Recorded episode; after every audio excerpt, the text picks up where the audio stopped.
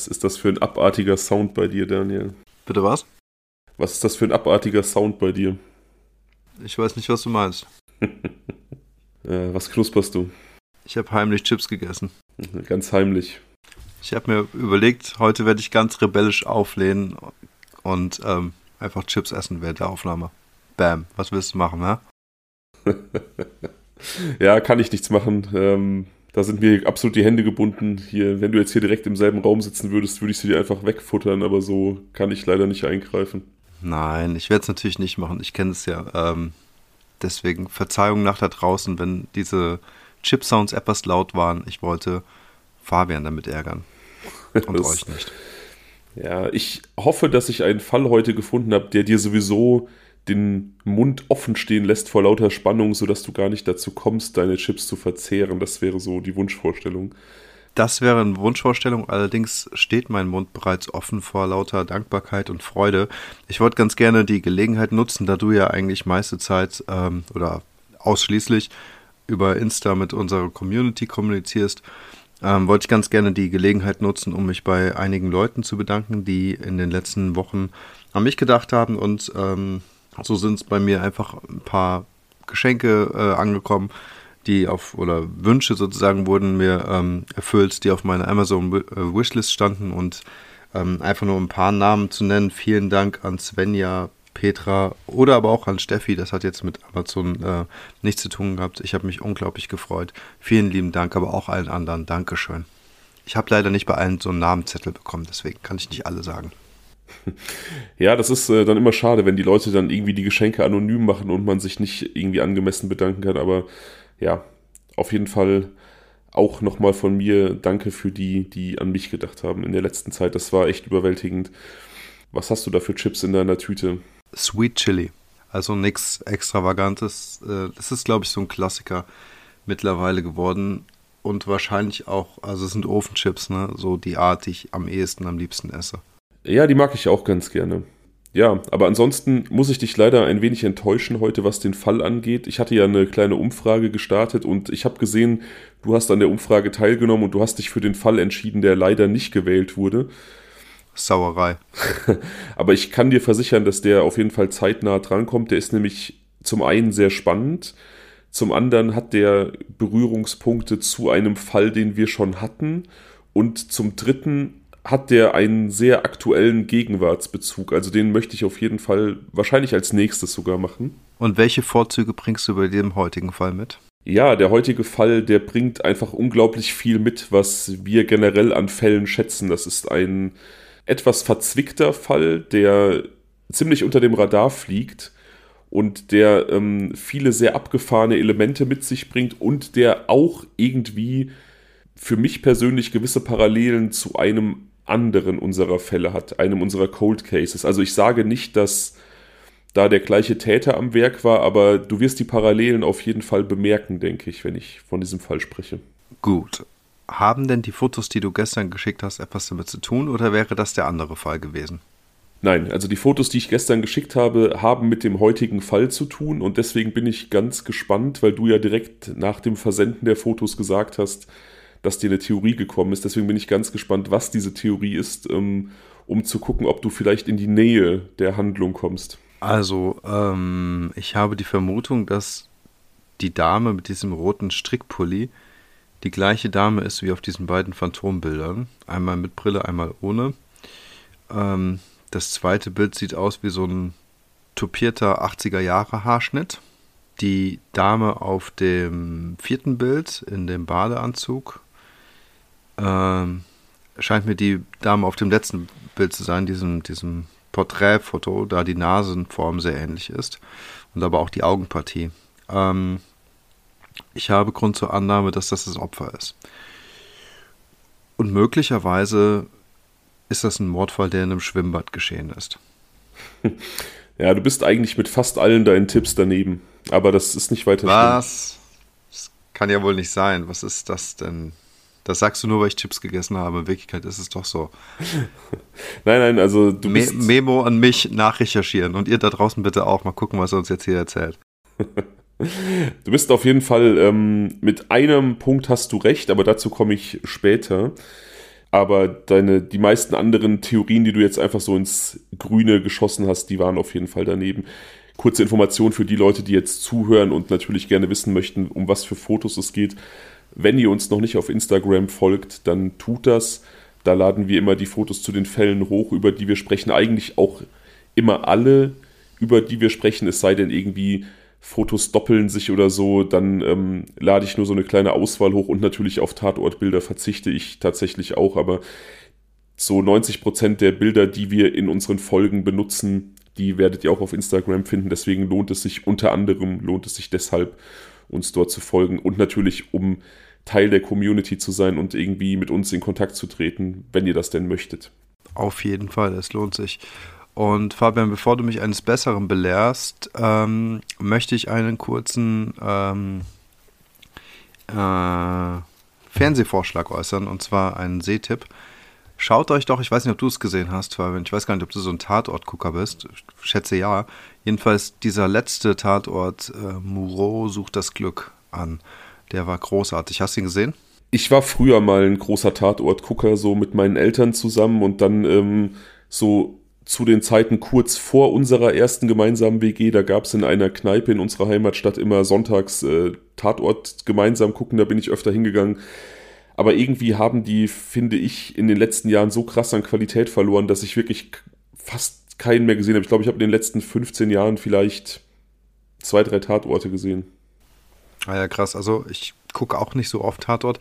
Meistens passiert es äh, folgendermaßen. Ich denke mir sonntags tagsüber, hey, das wäre ja mal irgendwie ein netter Anlass heute Abend, da mal reinzuschauen und dann schwuppdiwupp hat man 21 Uhr und ähm, es ist schon irgendwie zu spät, mittendrin reinschalten ist doof. Ich weiß gar nicht, ob die live während der Mediathek verfügbar sind. Ist aber auch nicht das gleiche irgendwie und deswegen gucke ich dann auch meistens keine. Dieser hier jedenfalls ist richtig gut. Der ist wirklich gut.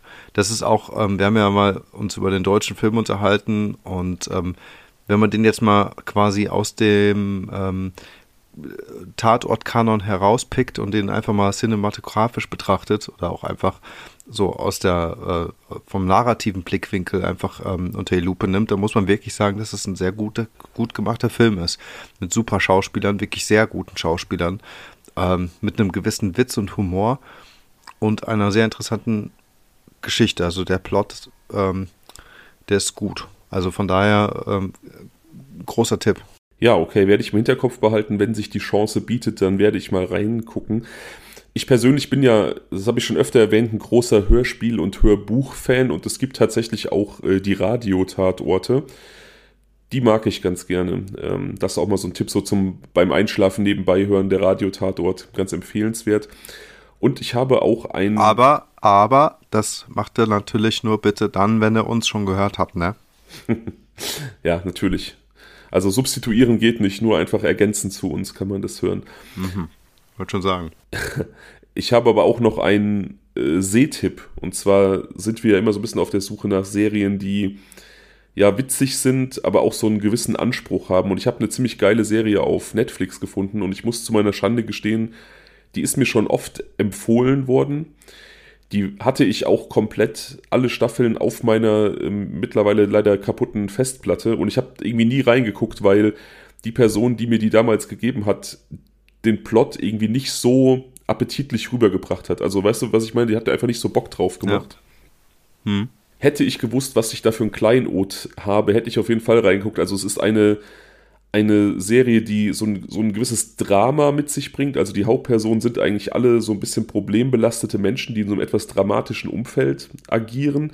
Aber es ist einfach saulustig, was so Situationskomik angeht, schwarzer Humor. Und zwar heißt die Serie Shameless, kennst du vielleicht? Großartig. Ja, ja. Hm. Ein rothaariger Hauptdarsteller, kann das sein? Der Familienvater. Also beziehungsweise es gibt zwei, ja. der, der Familienvater hat so ein bisschen rötliche Haare und es gibt noch einen etwas deutlicher rothaarigen, das ist einer seiner Söhne, der wahrscheinlich gar nicht sein Sohn ist und der halt so in der ersten Staffel so undercover homosexuell ist, aber guck es dir einfach an, es ist großartig, wirklich. Ich hatte da mal reingeschaut und irgendwer hat mir auch mal ähm, davon erzählt, beziehungsweise habe ich mich mal mit Leuten unterhalten, die komplett süchtig davon danach waren.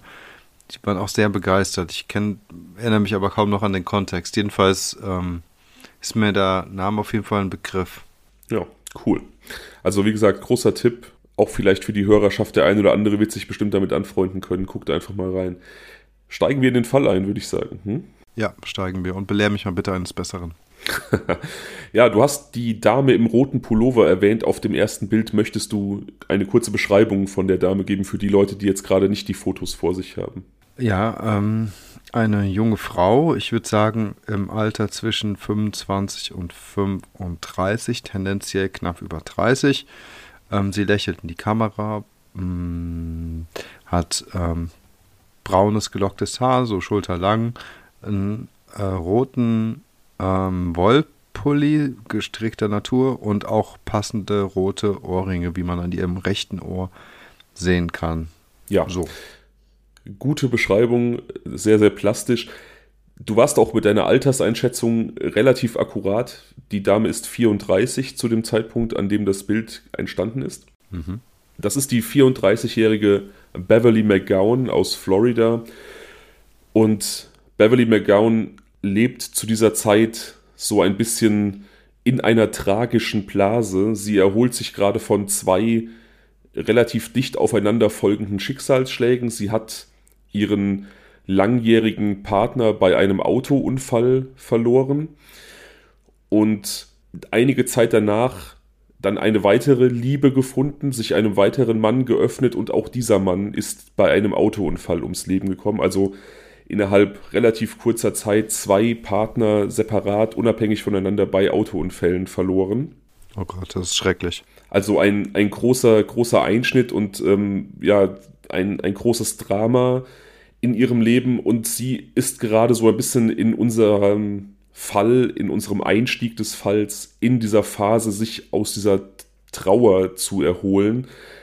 Mhm. Sie beginnt auch wieder zu daten, aber immer wenn jemand ihr emotional nahe kommt, äh, greift sie, äh, ergreift sie die Flucht und schiebt die Menschen wieder von sich weg, weil sie einfach große Angst davor hat, wieder jemanden in ihr Leben zu lassen, den sie dann auf tragische Weise verlieren könnte.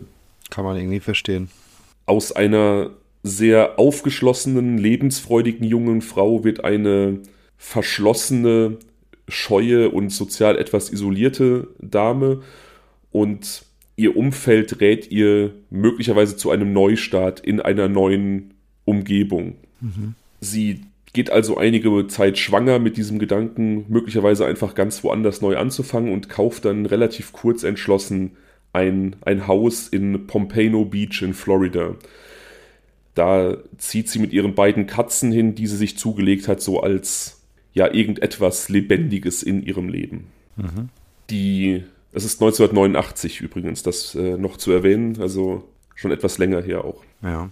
Um die Kosten der Hypothek äh, zu bezahlen oder des Kredites, den sie aufnehmen musste, um ihr Haus abzubezahlen, überlegt sie, ob sie nicht vielleicht eine WG gründen sollte, einen Mitbewohner, eine Mitbewohnerin suchen und auch einfach natürlich, ähm, um das Haus so ein bisschen mit Leben zu füllen, um sich sicherer zu fühlen, denn seit diesen tragischen Verlusten leidet sie auch so ein bisschen unter Angstzuständen und kann nicht gut alleine sein. Mhm. Im Juni 1990 passiert etwas Seltsames. Ihr Bruder Steve ist gerade bei ihr zu Besuch und sie erzählt ihrem Bruder von einer etwas seltsamen äh, Nachricht auf ihrem Anrufbeantworter, die sie am Tag zuvor bekommen hat und die sie sich nicht erklären kann. Ein Mann spricht auf diesen Anrufbeantworter, dass er weiß, wo sie lebt und dass er kaum erwarten kann, mit ihr zusammen zu sein. Und sie erkennt diese Stimme nicht und ist umso mehr verängstigt von dieser, von dieser Nachricht. Sie nimmt auch diese Kassette aus dem Anrufbeantworter mit auf die Arbeit und äh, spielt das Arbeitskollegen vor, aber niemand erkennt diese männliche Stimme. Ja. Und so wächst in ihr dann erneut die Idee, auch im Zusammenspiel mit ihrem Bruder Steve, jemanden zu suchen, der bei ihr einzieht, damit sie auch einfach ja so ein bisschen Sicherheit hat, weil sie einfach noch jemanden in dem Haus hat. Ja. Eigentlich eine total logische Überlegung. Ja, auch so ein bisschen opportunistisch, so aus einer WG-Perspektive. Ähm, ja. Weißt also du, wie ich, ich, das meine? Also ich, ich, ich, verstehe sie da um Gottes Willen total, ne? Aber ähm, so jetzt, wie soll ich das sagen? Ich habe ein komisches Gefühl dabei, so an einen unbekannten Menschen so eine ähm, so eine Verantwortung zu adressieren. Weißt du? Also, das sollte, das ist ein recht seltsamer Anlass, um eine WG zu gründen. Das mit der Einsamkeit verstehe ich, aber diese Sache, dass man da auch so einen gewissen Schutz irgendwie sucht und so und auch ähm, eine gewisse Geborgenheit nach so einem Schicksalsschlag, äh, das ist doch recht viel, was man da so an Erwartung mitbringt. Weißt du, wie ich das meine? Ja, das stimmt. Es ist natürlich die Frage, inwieweit sie diese Erwartungen wirklich inhärent hat und auch transportiert. Also ich denke, dass man nach so einem Schicksalsschlag versucht, irgendwie wieder soziale Bindungen einzugehen und nicht alleine zu sein, vielleicht auch einfach nicht so gut alleine sein kann. Das ist total logisch und wie gesagt, ich glaube, im Vordergrund stand so ein bisschen die Überlegung, jemanden zu haben, der ihr finanziell Entlastung bietet in eben dem Abzahlen dieses Kredites. Und dann, glaube ich, als letzte Überlegung tatsächlich zu wissen, okay, es ist noch jemand mit mir im Haus, jemand, der mich vielleicht stalkt, wird sich zweimal überlegen, ob er ähm, irgendwie ums Haus schleicht oder bei mir einbricht, wenn ich nicht alleine bin. Ne? Also du hast natürlich hm. recht. Ja, ja. Ja, ja. ja, nee, klar, also ich verstehe das auch alles. Alles gut. Es klang jetzt für mich ein bisschen, wie gesagt, so ein bisschen so seltsam, was so die Grundmotivation für eine WG betrifft, wobei ich natürlich auf der anderen Seite das auch total nachvollziehen kann. Es waren aber auch andere Zeiten. Natürlich aus heutiger Perspektive fragt man sich, hey, warum kauft man sich ein Haus, um dann jemanden einziehen zu lassen und sucht nicht direkt eine WG oder so, weißt du? Das würde ja dann auch den Prozess irgendwie des Kennenlernens vielleicht ein bisschen erleichtern. Vielleicht aber auch nicht. Alles gut. Gut, kann ich auch verstehen, dass man vielleicht einfach ein Eigenheim haben möchte. Das ist ja auch eine Kapitalanlage für später und auch wenn man vielleicht im Hinblick auf eine mögliche Familiengründung ist es immer gut, Eigenheim zu haben und dass dann einfach nicht jeder vielleicht auch das nötige Geld auf der Tasche hat, das alleine zu bezahlen und dann erstmal eine WG gründet, bis es finanziell besser geht, finde ich jetzt auch gar nicht so ungewöhnlich. Aber ja, das ist natürlich jetzt alles Haarspalterei. Ja, ja, ist so. Sie inseriert jedenfalls in der Zeitung und bietet äh, einen Raum in ihrem Haus an als WG-Zimmer und relativ kurz darauf meldet sich eine etwa 40-jährige Frau bei ihr. Alice. Ja eine, eine Frau mit britischem Akzent um die 40, die sich einfach als Alice vorstellt. Mhm. Die fährt vor und äh, kommt in einem sehr teuren Auto, trägt ähm, teure Designerkleidung und hat direkt so eine sehr, sehr einnehmende Wirkung. Also die beiden Frauen mhm. treffen, sich, treffen sich das erste Mal und Alice wirkt im Prinzip wie so ein Filmstar. Die betritt dieses Haus und ist offensichtlich so eine Person, die mit ihrem Charisma direkt den Raum füllt und die beiden mhm. Frauen ver verstehen sich direkt sehr gut. Alice erzählt, dass sie bei IBM arbeitet und relativ kurzfristig aus London nach Fort Lauderdale, also ganz in die Nähe des Wohnortes, transferiert wurde und dort jetzt eben eine Wohnung sucht, weil sie dort arbeiten muss. Mhm. Die beiden verstehen sich, wie gesagt, auf Anhieb und Beverly spricht danach auch, die telefoniert danach mit ihrer Familie und erzählt einfach, was für eine unfassbar charismatische und, und schöne Frau Alice war, mit was für einer, für einer krassen Ausstrahlung und ist total begeistert von ihr. Und Alice unterstreicht bei diesem ersten Treffen auch ihre Ambitionen, so schnell wie möglich einzuziehen. Und Beverly hat da auch nichts gegen. Also die fühlt sich, wie gesagt, direkt sehr, sehr wohl in ihrer äh, Gegenwart. Ähm, kann ich auch irgendwie verstehen, weil Alice natürlich durch dieses selbstbewusste Auftreten ihr auch ähm, automatisch ein sicheres Gefühl äh, mitbringt. Ähm, das ist ja dann etwas, was Beverly auch gerade braucht, oder doch, würde ich jetzt mal so sagen. Und auf der anderen Seite ist es natürlich auch, glaube ich, unterhaltsam, so eine imposante Persönlichkeit irgendwie so als äh, Mitbewohnerin zu haben. Genau. Die beiden treffen sich dann direkt zeitnah nochmal wieder und äh, beschließen diesmal in der Stadt was trinken zu gehen und dabei einfach so bei ein, zwei Drinks sich noch besser kennenzulernen und so die Details des Zusammenwohnens zu klären. Und offensichtlich, ja. offensichtlich sind die sich dann in der Bar relativ schnell auch einig geworden, was so diese WG-Konstellation angeht, was so die Miete und all das angeht. Und beginnen dann über persönliche Dinge zu sprechen. Und Alice erzählt Beverly, dass sie großes Interesse an Numerologie hat. Das ist so eine Pseudowissenschaft, die sich damit beschäftigt, dass es eine göttliche, ähm, einen göttlichen Zusammenhang zwischen Nummern und verschiedenen Mustern in der Natur gibt und das auch so ein bisschen Auswirkungen auf das Schicksal von Menschen hat. Also ein bisschen wie Astrologie, aber eben mit hm. mathematischen Berechnungen und diesen Dingen. Okay, interessant. Sie glaubt, dass verschiedene Zahlen und verschiedene Zahlenkombinationen, die im Leben eines Menschen auftauchen, verschiedene Kräfte beinhalten und auf verschiedene Zukunftspfade hinweisen. Und Beverly ist total angetan davon, die hat vorher noch nie was davon gehört und findet das super interessant. Alice bietet jetzt also an, ihr ein, ein Beispiel zu erbringen. Ja. Sie sagt Beverly, dass es besonders gut funktioniert mit Zahlen, die sich im persönlichen Leben widerspiegeln, also die eine persönliche Bedeutung für Beverly haben. Und dass man am besten über die Zukunft eines Menschen sprechen kann mit den Zahlen auf dem Pass und dem Geburtsdatum, äh, dem, der Geburtsurkunde und mit der Social Security Number. Also in Amerika ist ja so, dass du so eine, so eine Sozialversicherungsnummer zugewiesen bekommst. Das ist im Prinzip deine Identität. Das ist also noch krasser in Amerika als, als ein Ausweis oder eine Geburtsurkunde. Also mit so einer Sozialversicherungsnummer kannst du in Amerika im Prinzip alles tun. Ich weiß nicht, ob dir das bewusst ist. Nee, ist mir nicht bewusst, aber es klingt ja schon jetzt wirklich nach so einer fiesen Abzockart von so einer Trickbetrügerin.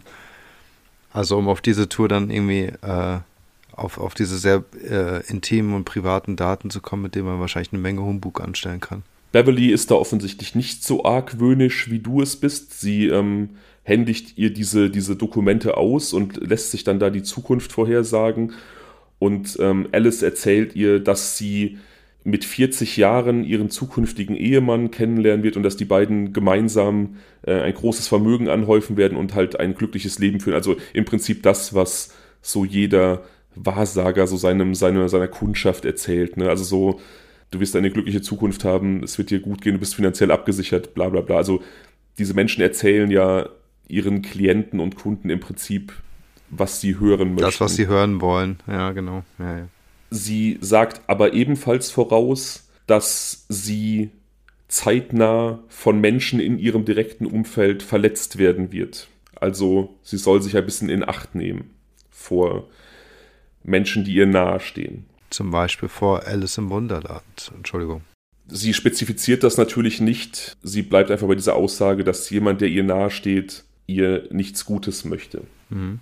Am 17. Juli 1990, ungefähr zwei Wochen nachdem Alice eingezogen ist in diese gemeinsame WG mit Beverly McGowan, verschwindet Beverly von heute auf morgen. Und am 19. Juli erhalten ihre Freunde und Familienmitglieder Abschiedsbriefe von ihr, die ihnen allen sehr, sehr komisch vorkommen. Sie schreibt darin, dass sie sich kurzfristig entschlossen hat, ihre, ihr Haus wieder zu verkaufen und irgendwo anders ein neues Leben zu beginnen, weil sie gemerkt hat, dass diese Distanz, die sie geschaffen hat zu ihrem vorherigen Leben, einfach nicht reicht, um glücklich zu werden, dass sie ist immer noch zu belastet und sie möchte sich von dieser Immobilie wieder trennen und irgendwo hingehen und keiner soll wissen, wohin sie geht. Sie möchte einfach ganz von vorne anfangen und diesen Ballast dieser zwischenmenschlichen Beziehungen hinter sich lassen und sie möchte auch, dass die Leute, wenn ihnen was an ihr liegt, ihr nicht nachforschen, sondern ihr diesen Wunsch einfach lassen, sich zu entfernen. Mhm. Alle diese Briefe sind äh, am Mittwoch, den 19., äh, den 18. Juli abgestempelt und alle wurden aus Miami verschickt, also auch ganz in der Nähe de der Ortschaft, wo sie ihre Wohnung hatte und alle sind tatsächlich auch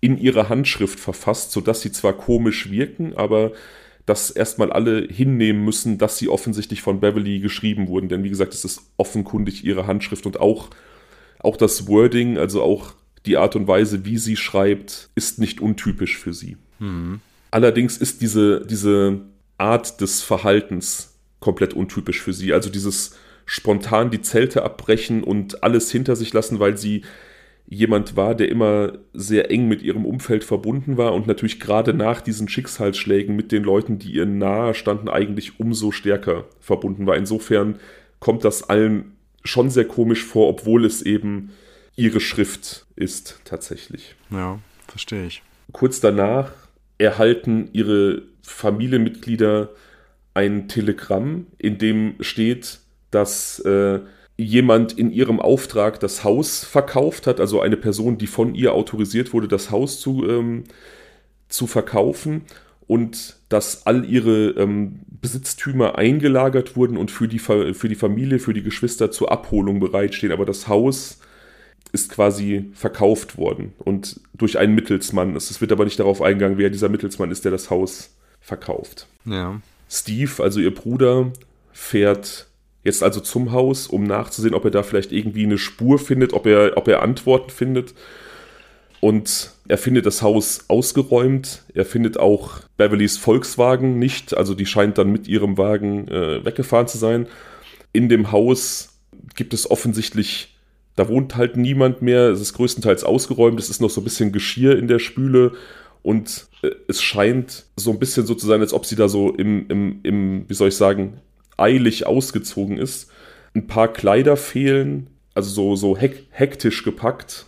Aber ihre zwei Katzen sind noch da, was schon wieder komisch ist für die Familie, weil sie die einfach nicht zurückgelassen hätte. Aber so ähm, offizielle Papiere fehlen, also äh, Geburtsurkunde, Also Kreditkarte, Ja, okay, also so Adressbücher.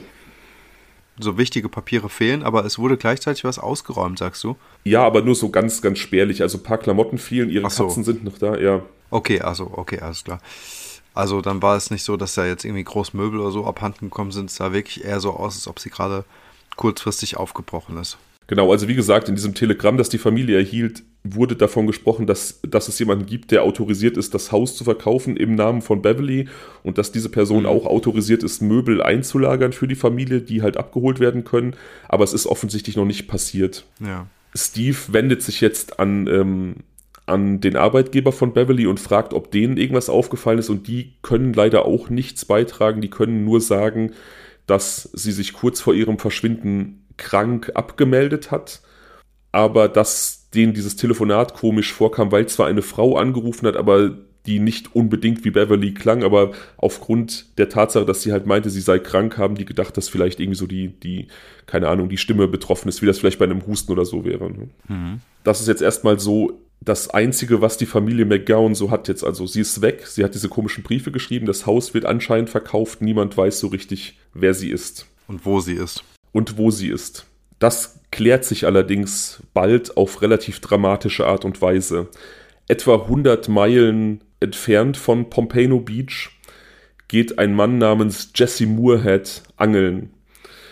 In einem Gebiet, das so ein bisschen sumpfig ist. Da versucht er so halb acht Uhr morgens verschiedene ähm, ja, Sumpffische in diesem, in diesem morastigen Gebiet zu fangen. Pa passend zu seinem, Entschuldigung, passend zu seinem Namen. Passend zu seinem Namen, ja. Und er ist extrem auf der Hut und sehr, sehr wachsam, weil in diesen Gebieten auch Alligatoren leben und es ist öfter vorgekommen, dass Fischer sich einfach so sehr auf das Angeln konzentriert haben und dann hinterrücks von Alligatoren angegriffen wurden, sodass er einfach als erfahrener Angler und Einwohner dieser Gegend ähm, super wachsam ist und seine Umgebung extrem im Auge behält und so fällt ihm ein seltsames Paket auf, also etwas, was aussieht wie, wie eine Tasche, die da entsorgt wird, irgendwelche Lumpen. Als er sich das näher ansieht, entdeckt er, dass es kein, kein Beutel voller Lumpen ist, den er gefunden hat, sondern eine verstümmelte Leiche. Er ruft natürlich sofort die Polizei, er ruft natürlich sofort die Polizei an und ähm, die können jetzt also eine offensichtlich nackte Frauenleiche bergen, haben allerdings keine Ahnung, wer sie ist. Der Mörder oder die Mörderin hat offensichtlich versucht, die Identifizierung zu erschweren. Die Hände wurden an den Handgelenken abgehackt. Der Kopf wurde entfernt, allerdings nur ab des Oberkiefers. Also der Unterkiefer und der Hals sind quasi noch da. Aber so die obere Hälfte des, des Schädels fehlt mit dem Oberkiefer. Oh. Dadurch, dass der Hals noch intakt ist, kann man sehen, dass die Person offensichtlich an einer durchgeschnittenen Kehle verstorben ist. Es gibt eine Wunde am Bauch, wo offensichtlich eine Tätowierung herausgeschnitten wurde, um eben die Identifizierung zu erschweren. Und so kann man erstmal nicht sagen, man weiß halt nur, es ist eine nackte Frauenleiche, aber es klärt sich extrem schnell, dass es Beverly McGowan ist, eben weil der Unterkiefer noch intakt ist und weil der oder die Mörder ein Tattoo übersehen haben an ihrem Knöchel. Da hat sie so eine, eine Lotusblüte tätowiert und die ist noch da. Und diese, Ja. Wunde am, diese Wunde am Bauch deckt sich mit einem Tattoo von Klopfer, also dieser, der Hase aus Bambi von Disney, kennst du vielleicht?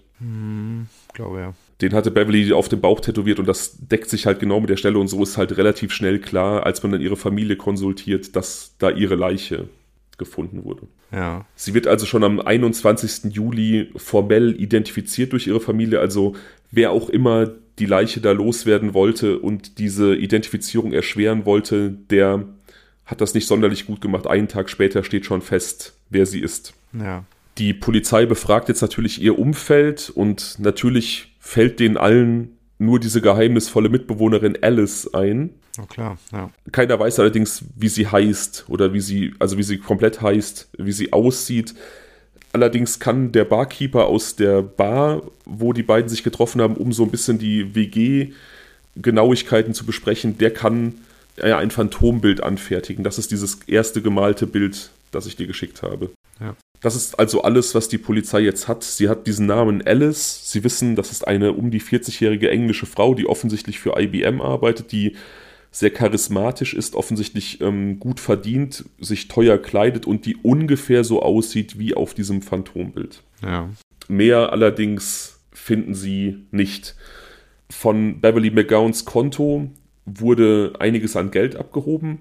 Die Polizei befragt jetzt die Leute in der Bank, die ähm, erinnern sich daran, dass da eine Person kam mit der Kreditkarte und einer Vollmacht für dieses Konto. Und auch sie beschreiben eine attraktive blonde Frau, die mit einem British-English-Akzent eben sprach und Geld abgehoben hat für ihre kranke Freundin, die es nicht selber zur Bank schafft, was natürlich auch ein bisschen, ähm, ja, einen, einen etwas bösen Anstrich hat, wenn man davon ausgeht, dass sie dann zu dem Zeitpunkt schon nackt im Moor lag, also tot im Moor lag. Ja, total. Ähm, brauchte sie dafür irgendwie eine ähm, Einwilligung oder konnte sie das Geld einfach so abheben? Ne, sie hatte eine Einwilligung, habe ich ja, habe ich gesagt, dass sie, sie hatte eine, so, sie hatte, genau, sie hatte die Kreditkarte dabei und eben ähm, so eine so eine schriftliche Einverständniserklärung, dass sie eben das Ja, Geld okay. holt. Mhm. Die Polizei hat also keinen Anhaltspunkt. Man überprüft natürlich IBM, aber wie du dir denken kannst, gibt es dort keine Alice, die vor kurzem aus London nach Fort Lauderdale gekommen ist. Ja, Das ist so ein bisschen übrigens das, woran ich eingangs meinte, ich muss an einen anderen Fall denken. Ich, das erinnert mich alles so krass an Oki Kite. Das ist so, ähm, ich finde, die Parallelen sind so, so krass. ja, total, stimmt. Auf jeden Fall. Das ist äh, auf jeden Fall spürbar, ja. Kurz darauf wird ähm, der Volkswagen von Beverly gefunden vor einem Motel in Miami in der Nähe des Flughafens. Und man kann Fingerabdrücke nehmen und man findet schwarze Haare, die aber allerdings zu einer Perücke gehören. Also totes Haar, ähm, das keine DNA-Spur bietet, sondern offensichtlich zu einer Verkleidung gehört. Ja, Aufgrund dessen befragt man nun die angrenzenden Geschäfte, Läden, Reisebüros, Autovermietungen in der Nähe vom Flughafen von Miami. Und man, stößt, man stößt auf, eine, auf ein Reisebüro. Und die erinnern sich an einen Mann, der seltsamerweise als Frau verkleidet äh, in diesen Laden kam, also der eine ähm, sogenannte äh, Kleopatra-Perücke trug, also so eine ganz auffallende schwarze Mähne. Und sich Ja. Sich offensichtlich Mühe gab, sich als Frau zu verkleiden, aber nach Meinung von allen Angestellten ganz klar ein verkleideter Mann war. Das ist dieses dritte Bild, was ich dir geschickt habe. Ja, das sieht man dem Bild aber auch an. Also ich finde, ähm, das sind, es sind recht harte Gesichtszüge und wenn man jetzt einmal weiß, dass das ein Mann sein soll, dann finde ich, erkennt man das auch. Es hätte auch so eine verbissene, ähm, so ein verbissener Blick ist es, ne? so ein bisschen leicht verbittert. Hm. Ähm, äh, hätte auch eine verbitterte Frau dementsprechend sein können. Aber wie gesagt, so wirkt es gleich männlich, wenn man, wenn man einmal weiß. Die Leute im Reisebüro erinnern sich deswegen so gut an die Person, weil eben, wie gesagt, für sie alle offensichtlich war, dass es ein Mann ist, der sich als Frau verkleidet. Und Ja. er hatte den Ausweis von Beverly McGowan dabei, als die er sich ja offensichtlich so verkleiden wollte, also diese schwarzen Haare und auch die Brille, das gleiche Modell, das sie getragen hat. Allerdings wollte die Person als Sam angeredet werden. Und das alles fanden die, fanden die Angestellten in diesem Reisebüro super komisch. Aber auch diese Person sprach mit einem britischen Akzent. Das ist ihnen allen auch im Gedächtnis geblieben. Okay. Sie hat den Leuten im Reisebüro erzählt, dass sie am 22. Juli mit einem Flug der British Airways nach London Heathrow fliegen wird und dass sie dann dort in Heathrow einen Leihwagen braucht, um sich in London bewegen zu können. Also hat so eine Story erzählt von wegen äh, geschäftlich in England und da muss dann ein Leihwagen stehen und die buchen eben diesen Leihwagen für sie unter dem Namen Beverly McGowan, ja. deren Kreditkarte, Ausweis und auch Führerschein Sam benutzt. Also auch eine sehr skurrile Situation und ich kann mir vorstellen, heutzutage würde man da vielleicht ein bisschen genauer nachfragen, wenn da jemand kommt, der offensichtlich ein verkleideter Mann ist, der den Ausweis einer Frau mit sich führt, der und, und dann aber mit einem anderen Namen angeredet werden möchte. Also alles irgendwie nicht so richtig passt. Das ist, ja. Also ich hoffe es zumindest, dass dann äh, heutzutage oder überhaupt eigentlich auch schon vor ja, 25 Jahren ungefähr äh, sollte man doch stutzig werden, wenn sowas passiert. Ich würde es mir zumindest erhoffen, falls mal irgendjemand mit meinen Daten als Frau verkleidet irgendwie zur Bank gehen würde oder so. Ja, du würdest eine hinreißende Frau abgeben, das kann ich dir ja. schon sagen. Ach, merci, merci, merci. Du aber auch. das bezweifle ich. Naja, wie auch immer, offensichtlich ist Sam tatsächlich am 23. Juli in Heathrow angekommen, denn dort wird dann unter Beverlys Namen dieser Leihwagen abgeholt. Ja. Und da hat Sam riesiges Glück, denn Beverly McGowns Familie hat inzwischen ihre Kreditkarte sperren lassen und auch die Information rausgeben lassen, dass quasi ihre Papiere gesperrt sein sollen, also dass, ähm, dass die gestohlen worden sind. Mhm. Diese Person kann sich allerdings bei der Autovermietung irgendwie rausreden. Die geben ihm das Auto, er bezahlt bar und er fährt quasi davon und ward erstmal nicht mehr gesehen. Also, obwohl die quasi wussten, die Kreditkarte ist gesperrt und ähm, irgendwas stimmt mit diesen Papieren nicht, lassen die die Person auf jeden Fall gehen. Ja. Durch diesen fehlgeschlagenen Versuch der Geldabhebung mit ihrer Kreditkarte, also mit Beverly McGowans Kreditkarte in London, wird nun, werden nun die US-Behörden informiert und die wenden sich erneut dann an die Behörden in England, um eben zusammenzuarbeiten und die Mörder von Beverly McGowan zu finden. Ja. Die englische Polizei befragt die Leute in Heathrow am Flughafen bei dieser Autovermietung und die können denen sagen, was für ein Auto gemietet wurde. Die finden dieses Auto auch abgestellt an, auf einem öffentlichen Parkplatz, aber komplett gereinigt. Also da ist keine Spur mehr zu finden. Die Behörden gehen jetzt also dazu über, die Passagierliste des Fluges zu überprüfen. Die wollen jetzt rausfinden, ja. wer kann das gewesen sein. Natürlich ist da kein Sam in der Passagierliste und auch keine Beverly McGowan. Und man versucht jetzt mit dem Bordpersonal zu sprechen, um irgendwie rauszufinden, wer auf diese Beschreibung passt, die rausgegeben mhm. wurde, und die verschiedenen Passagiere zu überprüfen. Ja, also die, die sollen jetzt die Passagierdaten rausgeben und man will diese verschiedenen Passagiere überprüfen. Ja, verstehe ich. Das Problem ist, dass viele dieser Menschen aus unterschiedlichen Ländern kamen und es dann einfach riesige Probleme gab aufgrund der verschiedenen Jurisdiktionen in den verschiedenen Ländern und Zusammenarbeit mit verschiedenen Polizeibehörden. Und so dauert es sechs Jahre bis 1996, bis die englischen Behörden tatsächlich alle Passagiere ermitteln und überprüfen konnten. Also auch extrem krass. Ja, auf jeden Fall. Und sie können jetzt quasi eingrenzen, dass wer auch immer Sam ist, offensichtlich unter dem Namen Sylvia N. Hodgkinson geflogen ist. Sylvia N. Hodgkinson ist eine englische Staatsbürgerin, die zum Zeitpunkt, an dem der Flug stattgefunden hat, bereits verstorben war. Also darum ist sicher, dass das offensichtlich jemand war, der sich ihre Identität angenommen hat. Mhm.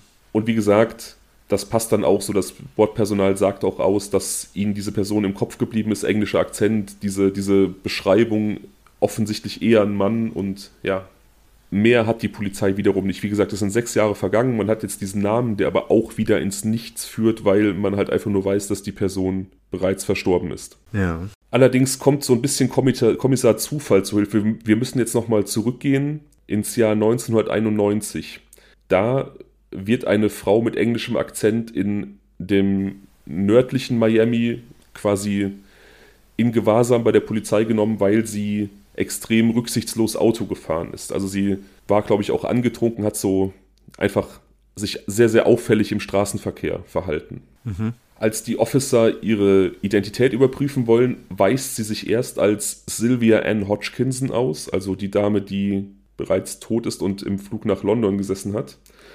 Allerdings rudert sie dann so zurück und sagt, ach, ach Quatsch, da habe ich den, den Ausweis ver, ähm, verbaselt, der ist gar nicht von mir, der ist von einer Freundin. Hier ist mein richtiger Ausweis und ähm, sie, identif sie, identifiziert, sie identifiziert sich dann als sie identifiziert sich dann als Charlotte Cohen. Ja. Und die Polizei findet auch einen Ausweis auf den Namen Elaine Parent bei ihr und zwei ja. kleine und zwei kleine Hunde, die mit ihr in diesem Auto sitzen. Sie hat also drei verschiedene Ausweise bei sich und gibt sich erstmal Sylvia, Sylvie Ann Hodge, äh, Hodgkinson war das aus. Ähm, ja, interessant, auf jeden Fall. Was, was ist dann passiert? Was haben die gemacht? Sie wird dann unter dem Namen äh, Charlotte Cohen, also den Namen, den sie angegeben hat, quasi registriert im Miami County Jail und wird am nächsten Tag wieder entlassen, weil jemand quasi ähm, die Kaution für sie bezahlt hat. Also sie ist dann quasi auf Kaution frei, bis der Prozess beginnt für ihr Verkehrsdelikt. Ähm, ähm, ja? Das, das läuft ja in Amerika so, wenn du so ein kleines Vergehen hast, kannst du gegen Kaution rausgelassen werden. Dafür gibt es dann beispielsweise auch so Kautionsbürgen. Wenn du dir das selber das nicht leisten kannst, dann kannst du dir das von, von Leuten leihen, deren Geschäftsmodell nichts anderes ist, äh, als eben Kautionen zu verleihen. Und mhm. dann bist du quasi auf freiem Fuß, bis du dann vor Gericht erscheinen musst, um dich zu rechtfertigen für diese kleine Straftat, die du begangen hast. Mhm. Man hat es ja schon oft in, oft in irgendwelchen Serien und Filmen gesehen. Aber ganz kurz, ich muss da trotzdem noch einhaken, dass sie aber jetzt so viele Ausweise mit sich geschleppt hat, das war jetzt irgendwie kein äh, Grund für die Polizei noch weiter nachzuforschen oder ging es hier wirklich nur um dieses Verkehrsdelikt? Es ging jetzt erstmal nur um dieses Verkehrsdelikt und warum auch immer kommt das der Polizei nicht komisch vor, dass sie da noch zwei weitere Ausweise bei sich trägt mit anderen Identitäten. Also auch da würde ich hoffen, in anderem Kontext, dass die Behörden dann sagen würden, irgendwas stimmt hier nicht, wir lassen die vielleicht mal nicht auf Bewährung raus, diese Person. Ja, sollte man meinen, ja.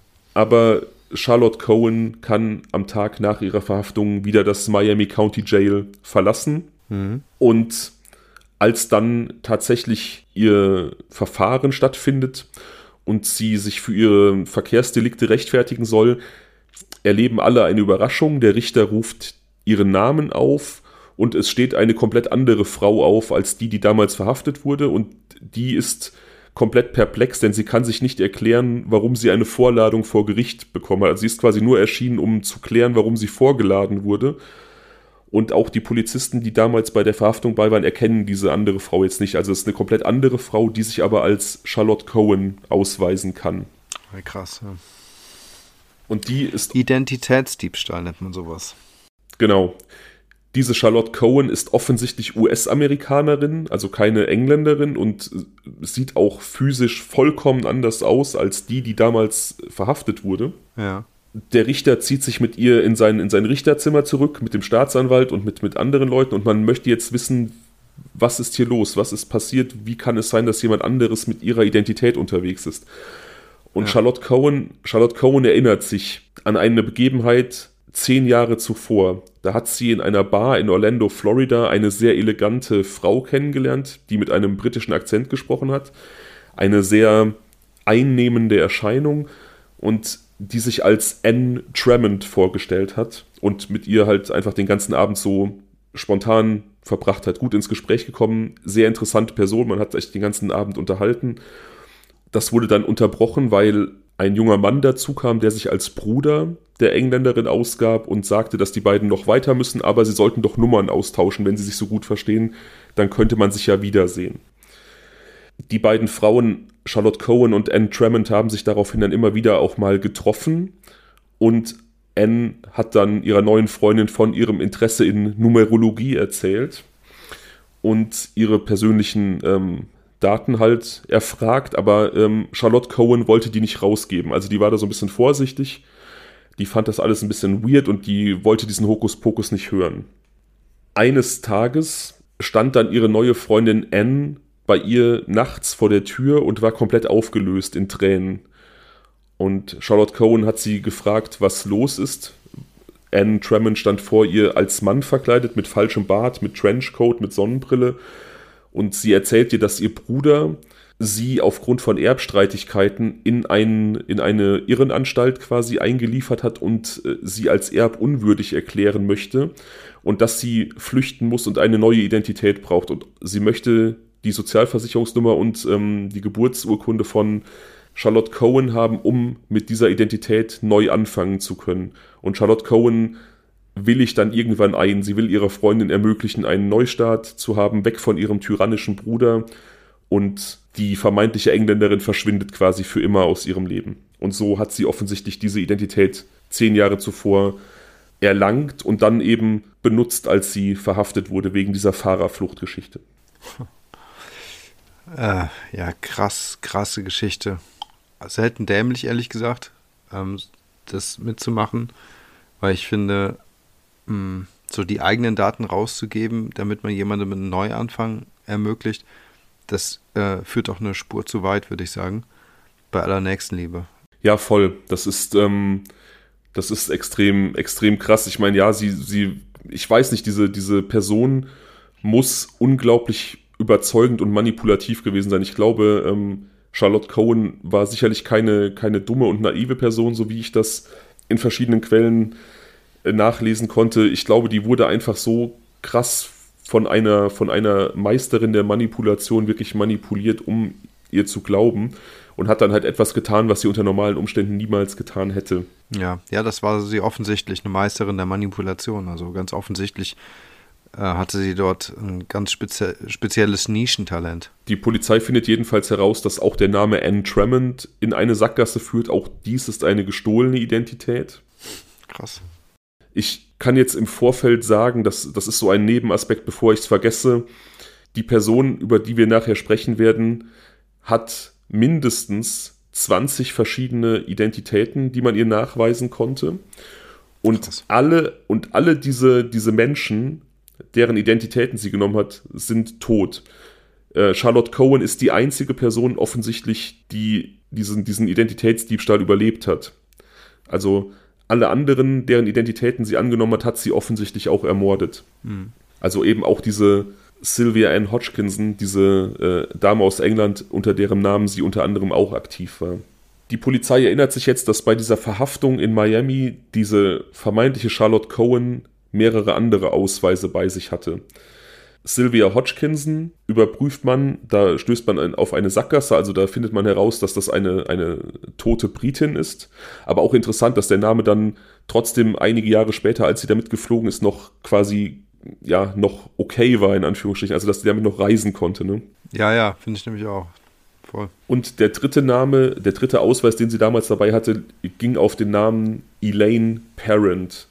Sie forschen jetzt nach und finden raus, dass Elaine Parent eine US-Amerikanerin ist, die in der Bronx geboren wurde und sich nach einem fehlgeschlagenen Juwelendiebstahl abgesetzt hat. Also offensichtlich immer schon kriminell war und nach einem, einem Juwelenraub, der auch mit Mitgliedern der Mafia zusammen begangen werden sollte, ist sie abgetaucht und hat sich offensichtlich nach London abgesetzt, wo sie einige Zeit untergetaucht ist, sich den britischen Akzent angeeignet hat und eine Obdachlose quasi unter ihre Fittiche genommen hat, eine Frau, die so ein bisschen durch, die, durch das Netz des Systems gefallen ist, so die äh, ein sehr, sehr schwieriges Leben hatte, eben jene Sylvia Ann Hodgkinson und Elaine Parent hat die so ein bisschen unter ihre Fittiche genommen, so nach dem Motto, ich helfe dir wieder auf den rechten Weg, aber hat das offensichtlich nur getan, um auch sie umzubringen und ihre Identität zu stehlen. Ja. Verschiedene Fernsehsendungen berichten jetzt über die Dame, die man die Chamäleon-Killerin mittlerweile nennt,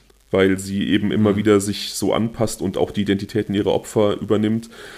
Und sie verhöhnt die Polizei. Sie schickt denen eine selbstgemalte Postkarte, die sie selbst zeigt, wie sie aus einem Swimmingpool steigt. Naja, das ist das Bild, ja. Ja, und auf die Rückseite schreibt sie, dass die Polizei sie niemals erwischen wird und unterzeichnet auch mit äh, herzlichst eure äh, Chamäleon-Killerin. Die Polizei kann also jetzt, wie gesagt, einfach nur so dieser Spur folgen und findet raus, dass ja mindestens 20 verschiedene Identitäten von ihr benutzt wurden, alles Menschen, die dann auch verschwunden oder verstorben sind und dass sie es immer wieder geschafft hat, mit deren Identitäten dann auch deren Besitztümer zu verkaufen, deren Lebensversicherungen an sich zu nehmen und offensichtlich ein sehr luxuriös, luxuriöses Leben führt. Also die, die Spur dieser gestohlenen Identitäten führt durch Michelin-Sternen-Restaurants, durch Fünf-Sterne-Hotels, durch Designer-Kaufhäuser. Also die Person lebt offensichtlich sehr gut von dem, was sie tut. Wahnsinn. Sie finden also auch raus oder sie können so ein bisschen rekapitulieren, so die Leute, die sich an sie erinnern können, beschreiben alle, dass da einfach eine, eine unglaublich charismatische Person hintersteckt, die einfach jeden so super schnell in ihren Bann gezogen hat. Hm. Allerdings ähm, kommen sie ihr einfach niemals näher. Ne? Also sie ähm, finden einfach keinen so richtigen Ansatzpunkt. Sie wissen auch nicht, unter welcher Identität sie jetzt gerade agiert. Ja. Das ist äh, natürlich, glaube ich, super frustrierend. Also ich stelle mir das super, super krass vor, wenn du irgendwie nicht, nicht weißt, wo du anfangen sollst. Total. Also die, das ist ja auch eine Dunkelziffer an ähm, Identitäten, die sie da hat. Also sie, die Polizei konnte zu dem Zeitpunkt ja die genaue Zahl auch, Zahl auch gar nicht wissen. Das ist ja so das Ding. Sie hätte ja irgendwelche anderen Identitäten auch noch haben können, die einfach noch bis dato total unbekannt waren. Ja, genau.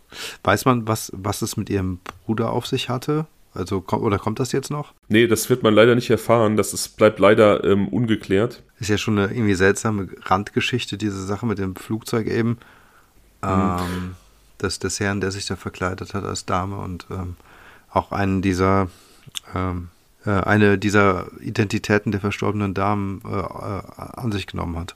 Ja, ich, ich glaube so ein bisschen, dass das vielleicht, ich glaube nicht, dass es ihr Bruder war. Ich glaube, dass das eine Person ist, die mit ihr zusammen vielleicht als Paar, vielleicht auch einfach wirklich nur als, als Geschäftspaar in Anführungsstrichen gereist ist und vielleicht auf eine ganz ähnliche Weise wie sie gelebt hat. Jemand, der vielleicht auch Identitäten gestohlen hat von Männern und vielleicht einfach nicht entdeckt wurde.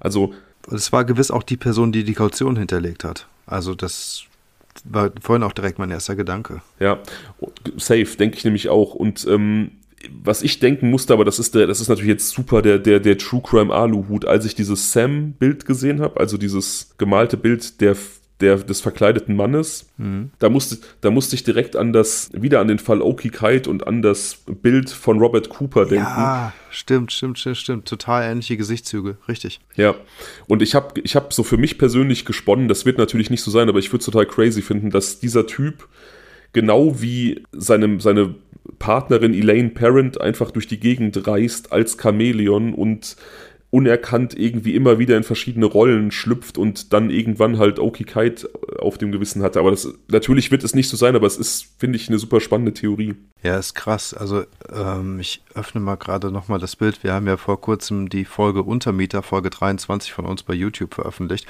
An dieser Stelle, kurze Werbung, folgt uns gerne auch bei YouTube. Ähm, und die Gesichtszüge sind doch wirklich ähnlich. Es ist krass, du hast vollkommen recht. Ja, das war so mein, das war so mein erster Gedanke und ich dachte so, Alter, okay, natürlich will ich das, ne? Ich will natürlich solche Mysterien, ich, ich, ich ja. will, dass es, ich will, dass es solche Zusammenhänge gibt, aber ich habe dieses Bild gesehen und dachte, yo, das ist so krass ähnlich und, und halt auch einfach dieser komplette Modus operandi, alles, was wir so wissen von diesem Fall, ist auch wieder so gleich. Hey, das sind so krass ähnliche Gesichtszüge. Das ist so ein, mh, wie soll man sagen, sehr schmales, spitzes Gesicht mit so einer spitzen Nase und auch das Kinn hat so ein leichtes, ähm, ach, wie heißt das denn nochmal, wenn es so schweinemäßig gespalten ist, da gibt es auch ein Fachwort für, ne? Mhm, aber auch die Augenpartie ist total ähnlich. Ja. War, ja, ja. Wahnsinn. Ja, okay, also ich gehe da vollkommen mit. Das würde ich auch gerne so haben. ja, aber zurück zu Elaine Parent. Man ermittelt dann nochmal in den Hinterlassenschaften von äh, Beverly McGowan und man findet dieses den Notizblock, auf dem sie ihre ähm, Abschiedsbriefe geschrieben hat. Man ist sich absolut sicher, dass sie die auch selber geschrieben hat, dass sie wahrscheinlich gezwungen wurde, die zu schreiben. Und mit einem speziellen Verfahren kann man sehen, dass auf diesem, auf diesem Zettel, auf diesen Abschiedsbriefen noch andere Buchstaben durchgedrückt waren. Also jemand hatte offensichtlich auf dem Bogen darüber was geschrieben in einer anderen Handschrift, hat das dann verschickt oder abgerissen und dann hat Beverly ihren Abschiedsbrief geschrieben, sodass quasi auf diesen ah, ja. Abschiedsbriefen, sodass auf diesen Abschiedsbriefen quasi noch ein weiterer Brief sichtbar gemacht werden kann. Ja. Und der geht an auch eine. Interessant. Ja, super interessant. Habe ich so auch noch nie gehört. Und das ist ein Brief an eine ähm, englische Geschäftsfrau, die in Amerika lebt. Und die besucht man jetzt und die hat offensichtlich eine Beziehung geführt mit Elaine Parent.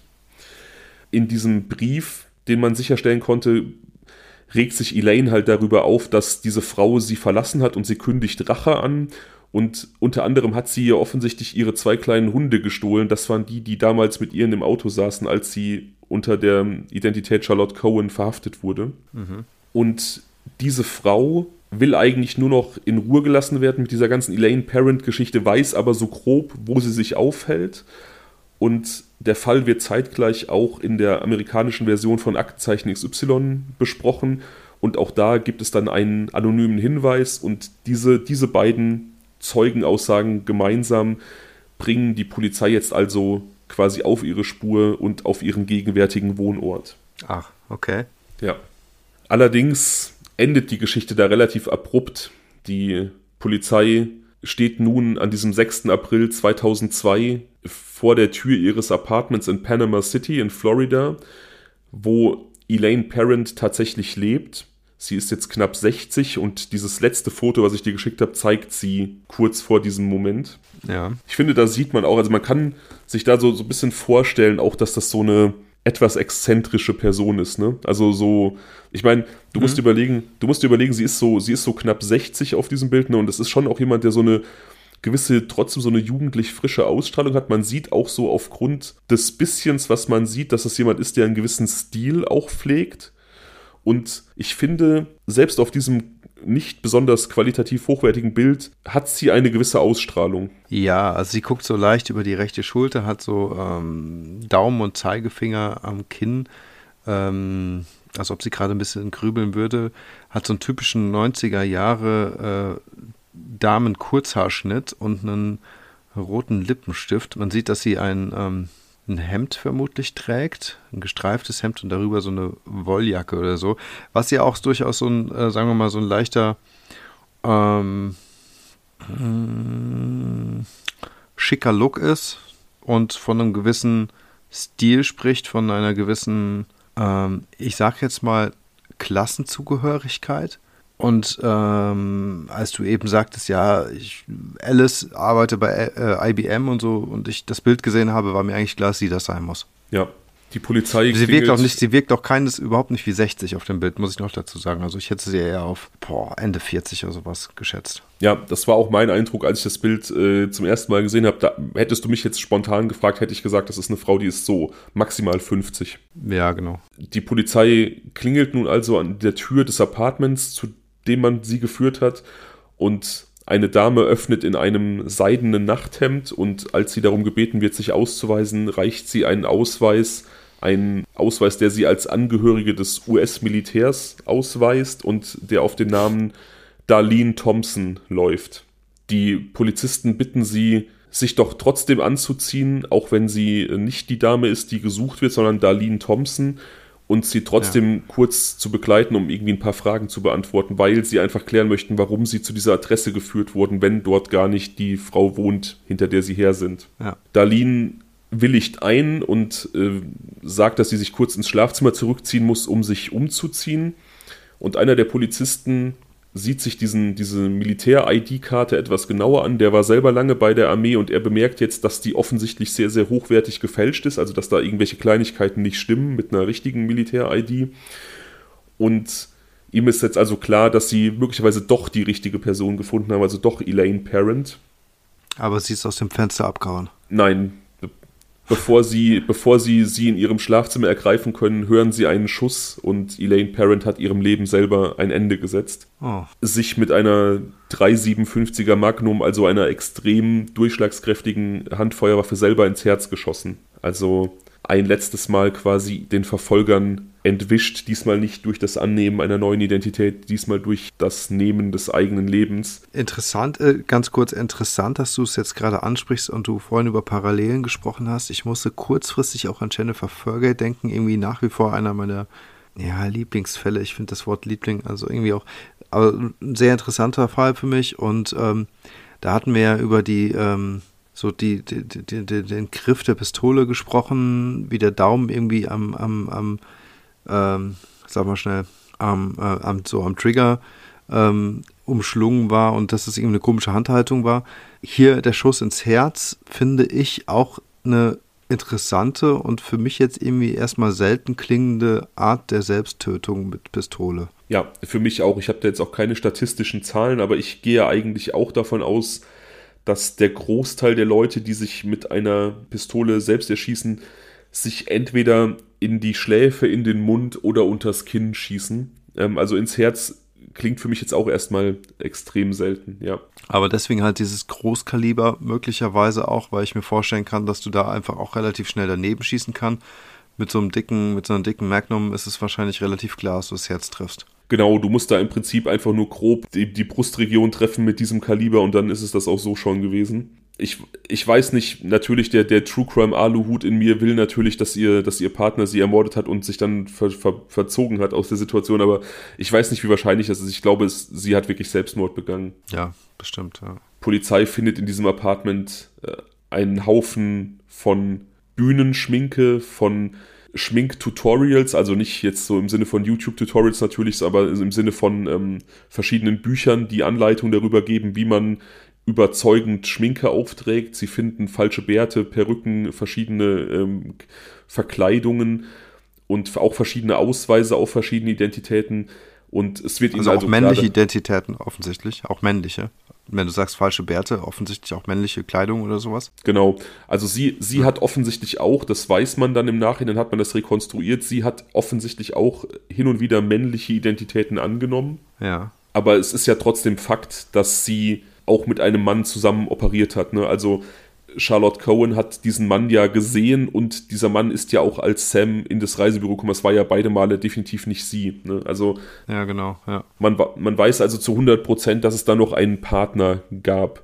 Ob das jetzt jemand war, der nur selten mit ihr aktiv zusammengearbeitet hat oder ob das jemand war, der wirklich die ganze Zeit durchgezogen hat, das äh, weiß man nicht die Polizei hat dann auch irgendwann aufgegeben, ihre Spur weiter zu verfolgen. Also man hat dann wirklich eine Zeit lang ähm, alle Jane Does, die man gefunden hat in, in verschiedenen Bereichen, also Jane Doe, John Doe, das sind ja die, die Platzhalternamen in Amerika für unidentifizierte Leichen. Mhm. Und man hat eine Zeit lang wirklich alle Jane Does äh, gecheckt im Hinblick darauf, ob möglicherweise Elaine Parent deren Identität ge gestohlen hat. Und man hat, wie gesagt, auch einige gefunden. Also mindestens 20 Identitäten hatte sie nachweislich ähm, von Verstorbenen angenommen. Aber irgendwann hat man einfach aufgehört nachzuforschen, weil man einfach auch in diese Sackgasse gekommen ist, dass man herausgefunden hat, dass vermutlich allein schon Elaine Parent auch nicht ihr richtiger Name war und man konnte einfach nicht rausfinden, man konnte einfach nicht herausfinden, was dann davor war. Also das war so das die frühestmögliche Identität, die man von ihr gefunden hatte.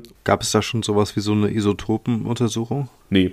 Wäre natürlich spannend gewesen, ne? um ihre wirkliche Herkunft herauszufinden. Ja, ja, auf jeden Fall. Also man ist sich sicher, dass sie jemand war, der, der Englisch-Muttersprachler war. Und ähm, man vermutet im Endeffekt, also diese, diese ähm, Elaine Parent kam ja aus der Bronx und man glaubt, dass da auch ihre tatsächlichen Wurzeln lagen. Also dass sie da vermutlich aus dem Großraum New York kam und dann einfach ähm, das so eine ihrer Erstidentitäten, vielleicht sogar die Erstidentität war, die sie angenommen hat. Und jetzt hast du ja eben gesagt, dass es so viele ähm, Identitäten von verstorbenen Personen waren.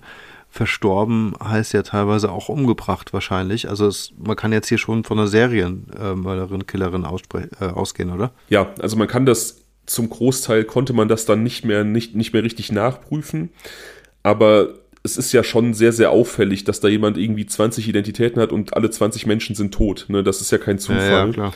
Nee. Beispielsweise diese, diese Sylvie Ann Hodgkinson, deren Identität sich da in England äh, angenommen hat, das ist ja auch so ein klassisches Muster. Ne? Das ist, äh, da wurde offensichtlich eine, eine Person gesucht, die abseits der Gesellschaft stand, die irgendwie so durch das Netz gefallen ist, die obdachlos gelebt hat, äh, Alkoholprobleme hatte und ergo, also unterm Strich, jemand, den niemand vermisst. Mhm. Was ist denn ein, ein, besseres Opfer, um eine Identität zu stehlen, als jemand, nach dem niemand mehr fragen wird? Ne? Also ja, klar. Und alles andere, das waren dann halt, also Charlotte Cohen, wie gesagt, ist die einzige Bekannte ihrer Identitäten, die nicht äh, das Zeitliche gesegnet hat. Mhm. Das muss für die auch, das muss für die auch krass sein. Ne? Ich meine, die ist dann da vor Gericht erschienen, wurde vorgeladen, ja. kann sich gar nicht, kann sich gar nicht erklären, was. Dann äh, fällt ihr diese Geschichte von vor zehn Jahren ein, von ihrer vermeintlichen Freundin, die sich ihre Identität geliehen hat. Und ähm, dann erfährst du, ja, das ist eine unerkannte Serientäterin und du bist die Einzige, die noch lebt, die ihre Identität geliehen hat. Also wie muss diese Frau auch ähm, sich fühlen? Was muss das für ein Gefühl sein? Das Ding ist, dass halt dieses Thema brandaktuell ist. Äh, Identitäts, äh, Identitätsdiebstahl im Netz und, und, und Fake-Identitäten. Ich habe hier parallel nochmal ganz kurz nachgeschaut, weil ich da nämlich kürzlich so eine Mini-Doku bei YouTube gesehen habe und das müsste die vom Hessischen Rundfunk gewesen sein. Fake-Accounts und Identitätsdiebstahl in Social Media. Check das mal aus, das ist total krass, weil da nämlich eine junge Dame erzählt, wie sie quasi ähm, wie eine, eine, äh, eine Identitätsdiebin oder ein Identitätsdieb an ihre persönlichen Daten gelangt ist und dann über ihren Namen irgendwelche ähm, Wohnungen angeboten hat und sie dann irgendwann von einer dritten unbekannten Person halt irgendwelche Hass-Mails bekommen hat, hat, so nach dem Motto, gib mir bitte endlich meine Kaution wieder, weil sie dann nämlich diese Identität, also diese, die, diese kriminelle Person dahinter von der Dame wieder aufgegriffen hat, um dieses äh, System weiter fortzuführen. Das, ähm, ja, das ist total crazy und das ist halt ähm, brandaktuell. Ne? Das ist jetzt etwas, was irgendwie aktuell jetzt heute gerade hier irgendwo auf der Welt gerade passiert und wahrscheinlich auch nicht zu selten. Ja, das ist total krass. In Amerika ist es ja so, ich, ich weiß nicht, wie es mittlerweile ist, ob das immer noch so ist, aber ich habe das in einigen Fällen tatsächlich auch so, so gelesen. Da ist wirklich diese, diese Sozialversicherungsnummer ist absolut entscheidend. Ja? Das ist wichtiger als, als deine Geburtsurkunde, als dein Ausweis. Wenn du die hast, kannst du quasi daraus eine komplette Identität erschaffen. Ne? Also du bekommst diese Nummer zugeteilt hm. und wenn du, wenn du irgendwie in Besitz dieser Nummer kommst, wenn du dich irgendwo neu anmeldest, wenn du irgendeinen Kredit aufnimmst, irgendwas kaufst, einen neuen Job suchst, du brauchst nur diese Nummer, du musst nichts nachweisen, du kannst oder du konntest das zumindest früher, ich weiß nicht, wie es jetzt ist. Es reichte einfach, wenn du diese Sozialversicherungsnummer hast. Unglaublich. Und das hat es natürlich super einfach gemacht für Leute, die untertauchen wollten, neue Identitäten anzunehmen. Und auch im Fall von, von Oki Kite war es ja so, dass die Sozialversicherungsnummer, die, ähm, die Robert Cooper angegeben hat, zu irgendeiner, zu irgendeiner toten Frau auch gehörte. Ja, Wahnsinn. Also wirklich, es ist manchmal wirklich krass und wie leicht es dann solchen kriminellen Geistern doch gemacht wird, ähm, so eine Lücke im System auszunutzen. Ich habe zum Beispiel auch nie verstanden, warum es auf Kreditkarten hinten diese Geheimnummer gibt, die drauf gedruckt ist. Und sobald du halt irgendwo online was bezahlen möchtest, gibst du dann so deine Zahlen da ein, Kreditenkart Kreditkartennummer und diese, ich weiß gar nicht, wie die genannt wird, diese drei-, vierstellige Nummer, die auf der Rückseite der Kreditkarte steht, die gibst du an und damit ist das sozusagen bestätigt und dann kann wer auch immer diese Kreditkarte dann gefunden hat oder geklaut hat oder was auch immer was gemacht hat, damit lustig einkaufen gehen. Ist doch totaler Nonsens. Ich, ich finde so, man, man muss natürlich auch auf verschiedene Dinge einfach Acht geben, wenn man einfach, äh, ja weiß ich nicht, eine Kreditkarte beantragt, wenn man sowas hat, so offizielle Daten, Papiere, Nummern, ne?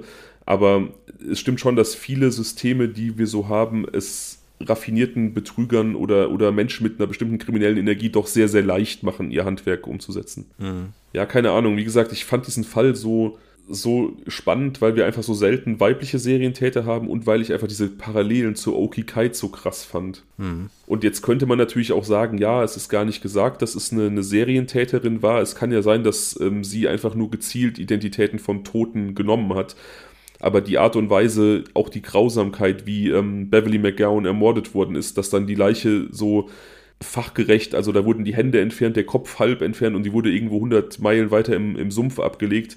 Das spricht ja auch schon für jemanden, der das auch schon nicht zum ersten Mal macht. Ne? Das ist keine ja, Ersttat. Natürlich, natürlich. Und auch die Art und Weise, wie der Kopf halb entfernt wurde, das muss man ja auch irgendwie handwerklich erstmal umgesetzt kriegen. Plus ja. ist dann auch die Frage, was ist mit der anderen Hälfte passiert, so, ne? Also, das ist ja super brutal. Also ich gesagt, muss auch wirklich, ich muss auch wirklich sagen, dass ich diesen Fall extrem spannend, gut äh, und interessant finde. Der hat mich jetzt hier nochmal richtig mitgenommen. Ja, und wie gesagt, auch wenn man das dann noch bedenkt, dass da auch das Tattoo rausgeschnitten wurde, also da auch so an so ja, Kleinigkeiten genau. gedacht. Ne? Gut, eins wurde übersehen, das war dann auch so einer, einer der Kardinalfehler. Aber es bleibt ja auch festzuhalten, dass Elaine Parent oder wie auch immer sie hieß, mhm. ja generell eine relativ hohe kriminelle Energie hatte. Ne? Ich meine, quasi das erste Mal, dass sie auffällig wurde und dass sie dann anfing, ihre Chamäleon-Spur zu legen, war ja nach dem Abtauchen nach England nach einem schiefgelaufenen Juwelenraub. Also das war so oder so eine Person, die offensichtlich nicht vorhatte, mit ehrlicher Arbeit ihr Geld zu verdienen, sondern die das auf eine andere Art und Weise tun wollte. Ja, genau. Ähm, offensichtlich. Ich frage mich auch, ob da irgendwie ein gewisses Krankheitsbild noch irgendwie ähm, äh, vorhanden sein könnte oder eine gewisse Sucht oder sowas. Ich finde das äh, schon krass. Es gibt ja auch diesen Film Catch Me If You Can, ähm, der auch auf wahrer Begebenheit beruht. Im Prinzip ja eigentlich auch ein Krimineller, der mit verschiedenen Identitäten ähm, es geschafft hat zu überleben und in verschiedene Rollen geschlüpft ist. Aber soweit ich mich daran erinnere, waren das jetzt irgendwie nie ähm, tote Menschen oder so, sondern einfach nur gefakte Identitäten. Ja, genau. Ja, das ist also auf jeden Fall hier total krass. Also ich glaube schon, dass man, ich weiß nicht, ob da eine, eine, psychische, eine psychische Störung hintersteckt oder sowas, aber ich glaube schon, dass man sich irgendwie an dieser eigenen Cleverness berauschen kann, also dass man irgendwie 20 Jahre, 30 Jahre den Behörden so entgehen kann und immer neue Identitäten findet. Und, und ich finde auch, das ist natürlich auch so ein, so ein Wort und so eine Diagnose, die heutzutage einfach sehr, sehr schnell rumgeworfen wird und die immer wieder verwendet wird für, für jeden Menschen, der sich ein bisschen eigensinnig verhält. Aber ich finde, aus dieser Tat mit, mit dieser Postkarte spricht auch so eine krasse narzisstische Ader irgendwie. Ne? Das, ja, ja, ähm, genau, voll. Ja. Also ich glaube schon, dass, dass wir da von jemandem sprechen, der zumindest sehr von sich überzeugt war. Ne? Ob das jetzt irgendwie aufgrund von einem psychischen Störungsbild der Fall war, das vermag ich nicht zu sagen, aber die, ähm, die narzisstischen Züge, die springen einen da schon irgendwie an, finde ich. Ja, und ich würde auf jeden Fall noch eine Empathielosigkeit bzw. Emotionslosigkeit diagnostizieren. Ähm, was hältst du davon, wenn wir mal die ZuhörerInnen ähm, mal ähm, mit auf die Reise nehmen, wie wir so äh, die Folgen benennen, wie so die Namensgebung statt, der Namensgebungsprozess stattfindet? Hättest du spontan, also wärst du damit einverstanden? Erste Frage. Zweite, hättest du eine spontane Idee, wie wir die Folge nennen können? Ja, also in diesem, in diesem Fall bietet sich einfach der Name Chamäleon an, einfach weil sie sich selber ja auch die, das Chamäleon genannt hat und sie auch als die Chamäleon-Killerin dann letzten Endes gesucht wurde von den amerikanischen Behörden. Also in, das ist in dem Fall absolut ausschlaggebend ähm, und, und so ein zentrales Ding. Und der Name Chamäleon der ist jetzt so explizit, dass wir den auch nicht für irgendeine andere Folge besser benutzen können, denke ich. Ja, der passt super gut. Ich hätte jetzt auch an Identitäten ursprünglich gedacht, aber Chameleon ist definitiv der Name. Sehe ich vollkommen genauso und das würde ich auch so machen. Ähm, magst du einmal ganz kurz, ähm, um hier ein bisschen Transparenz offenzulegen, ähm, äh, erklären, warum wir im Rahmen unserer Naming Convention nicht äh, Chameleon Killerin schreiben können? Und wollen? Ja, also bisher hat es sich einfach so eingebürgert, dass wir einfache Schlagworte finden möchten, die irgendwie zentrale Aspekte des Falles ganz gut beschreiben. Und bisher hat das ganz gut funktioniert. Ich hatte irgendwie die Angst, dass wir irgendwann dazu übergehen müssen, quasi, dass uns keine, keine einzelnen beschreibenden Wörter einfallen, sondern dass wir wirklich dann ähm, ja, Sachen wirklich erklären müssen oder irgendwelche Wortkombinationen nutzen müssen. Aber bisher hat es eigentlich immer ganz gut funktioniert und eigentlich auch immer relativ ja. treffend, finde ich. Ich, find, ich finde auch. Also jetzt hier äh, zum 74. Mal. Die äh, Statistik spricht für uns, würde ich sagen. ja. Ja, wie gesagt, in dem Fall lag es ja wirklich einfach ganz, ganz klar auf der Hand.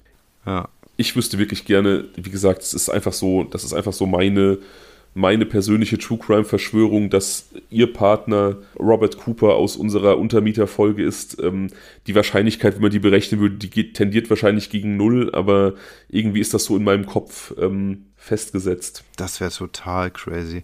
Wo war der Fall Robert Cooper nochmal oder, oder ähm, Al-Qaid? Wo hat er nochmal gespielt? Auch in Florida? Nee, in Colorado, also in Zentralamerika. Okay. Aber das ist ja, mhm. das ist ja. Spielt ja, keine alles, Rolle, das ist egal, ja. Stimmt, das ist, äh, die war ja auch irgendwie überregional aktiv, um es mal so zu sagen. Ja, definitiv. Ja, wie gesagt, die Wahrscheinlichkeit tendiert gegen null, aber ich, also es ist ja schon mal Wahnsinn, dass es Menschen gibt wie Elaine Parent, ne, die so komplett unter dem Radar leben und mit so einem Konglomerat an verschiedenen falschen Identitäten irgendwie durchs Leben gehen.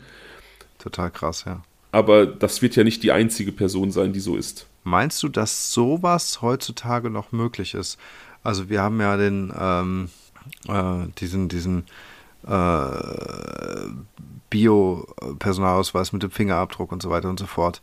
Äh, alles ist digital, überall sind Überwachungskameras, speziell seit 9-11 2001, also quasi auch fast zum Ende ihrer Laufbahn, würde ich mal sagen, ist ja alles nochmal irgendwie sicherheitsmäßig komplett umgestellt worden.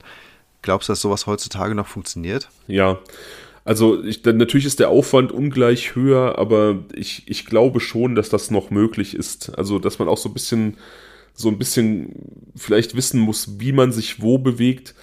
Gutes Beispiel zum Beispiel war, als ich jetzt äh, neulich im Urlaub war auf Paros. Der Flughafen auf Paros ist ein absoluter Witz. Die Sicherheitsvorkehrungen waren ein Witz. Da hätte ich, also da hätte man alles rausschmuggeln können, was man gewollt hätte. Ja. Hm. Es ist ja nicht so, dass alles immer total lückenlos geil überwacht wird. Ich glaube, der, der Aufwand ist halt ein bisschen größer, aber es gibt auch immer irgendwelche Maßnahmen, die man ergreifen kann, um das auch wieder auszutricksen. Man kann hundertprozentig auch biometrische Ausweise fälschen, wenn man genug Geld investiert.